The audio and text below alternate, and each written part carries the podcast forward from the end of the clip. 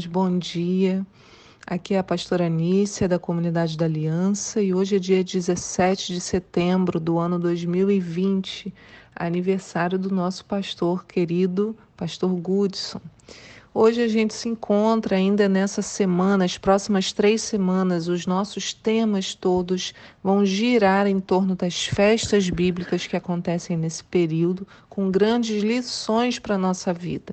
Então não tem nada repetido nem cansativo, mas são lições que Deus nos deixou quando instituiu essas festas. A gente fala hoje de 1 Samuel, do capítulo 1 até o capítulo 2, no versículo 10. Jeremias 25 e João 7, do 1 até o 24. E a pergunta de hoje é: você sabia que Jesus comemorava todas essas festas? Continuando em nosso devocional festivo, acompanhamos hoje Jesus e seu planejamento de ir à festa dos tabernáculos, ou também, como você pode ver na sua Bíblia, festa das tendas ou festa das cabanas, ou ainda em hebraico, como tendas, se fala Sukkot, então você pode ouvir falar em festa de Sukkot. É uma festa que dura sete dias e falaremos mais sobre ela lá para frente, quando a gente estiver mais próximo, porque em nosso calendário essa festa começa no dia 2 de outubro e vai até o dia 9 de outubro. Há muitas coisas para tratarmos nos textos de hoje. Primeiro Samuel, mas a gente vai falar sobre isso lá no Shabat, no Partindo do Pão, nessa sexta-feira à noite. Hoje eu quero só chamar atenção para alguns detalhes do texto de João, no capítulo 7, versículo 1. Vamos ler? Diz assim: Depois desses fatos, Jesus andou pela Galileia, porque não queria passar pela Judéia, pois os judeus procuravam matá-lo. Nessa ocasião, a festa judaica dos tabernáculos estava próxima. Sendo assim, os irmãos de Jesus lhe disseram: Parte desse lugar vai para a Judéia, para que os teus discípulos semelhantemente vejam as obras que fazes. Porque ninguém age às ocultas enquanto procura ser publicamente reconhecido. Vou ler de novo. Sendo assim, os irmãos de Jesus lhe disseram: parte deste lugar e vai para a Judéia, para que os teus discípulos semelhantemente vejam as obras que fazes, porque ninguém age às ocultas enquanto procura ser publicamente reconhecido. Se realizas essas obras, manifesta-te ao mundo, pois nem mesmo seus irmãos acreditavam nele. Então Jesus lhes afirmou: O meu tempo ainda não chegou. Para vós, porém, qualquer hora é correta. O mundo não pode odiar-vos, mas odeia a mim, pois eu dou testemunho de que suas obras são mais. Podeis vós subir à festa. Eu, neste momento, não subo para essa festa, porque o meu tempo apropriado ainda não chegou por completo. E tendo dito essas palavras, dito essas palavras, a eles permaneceu na Galiléia. Veja só, hein? É, antes de eu comentar a respeito da festa. Jesus não queria passar pela Judéia porque tinham pessoas querendo matá-lo. E os irmãos dele falam para ele: Não, vai para a Judéia. Vai sim, vai lá se exibir, né? Olha, às vezes, né, os conselhos que a gente recebe, complicado. A primeira coisa também é que os irmãos de Jesus tinham uma ideia errada da festa. Achavam que lá era o lugar apropriado para se exibir.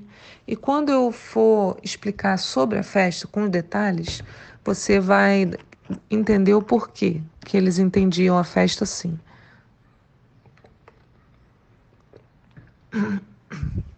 E eles insistiam que Jesus fosse para lá para ser conhecido. Eles esqueceram de uma coisa simples: a festa, em primeiro lugar, é para Deus e não para nós. Não é momento de exibição, de chamar atenção, mas é tempo de dar ao Senhor o lugar que lhe é devido. Os irmãos de Jesus ainda não tinham entendido isso. Provavelmente queriam Jesus ao seu lado para que todos os vissem com ele. Isso também às vezes acontece conosco. Buscamos o poder de Deus, a revelação, não para abençoar outra pessoa, mas para parecer mais santo, mais certo, mais justo. Não é nada disso. Ele não podia ir neste momento para a festa porque o tempo não era apropriado, como ele mesmo disse. As pessoas ainda não estariam preparadas para ele. E o que, que Jesus faz? Vamos ver na continuação do texto, lá no cap... versículo 10, diz: Mas após seus irmãos terem subido, então ele também subiu para a festa, não abertamente, mas em segredo. Então os judeus o procuravam na festa e especulavam: Onde estará ele? Havia grande murmuração entre o povo a respeito dele. Comentavam: Ele é bom. E outros: Não, ao contrário, ele ilude o povo. Todavia, ninguém falava dele em público por medo dos judeus. Jesus vai em segredo.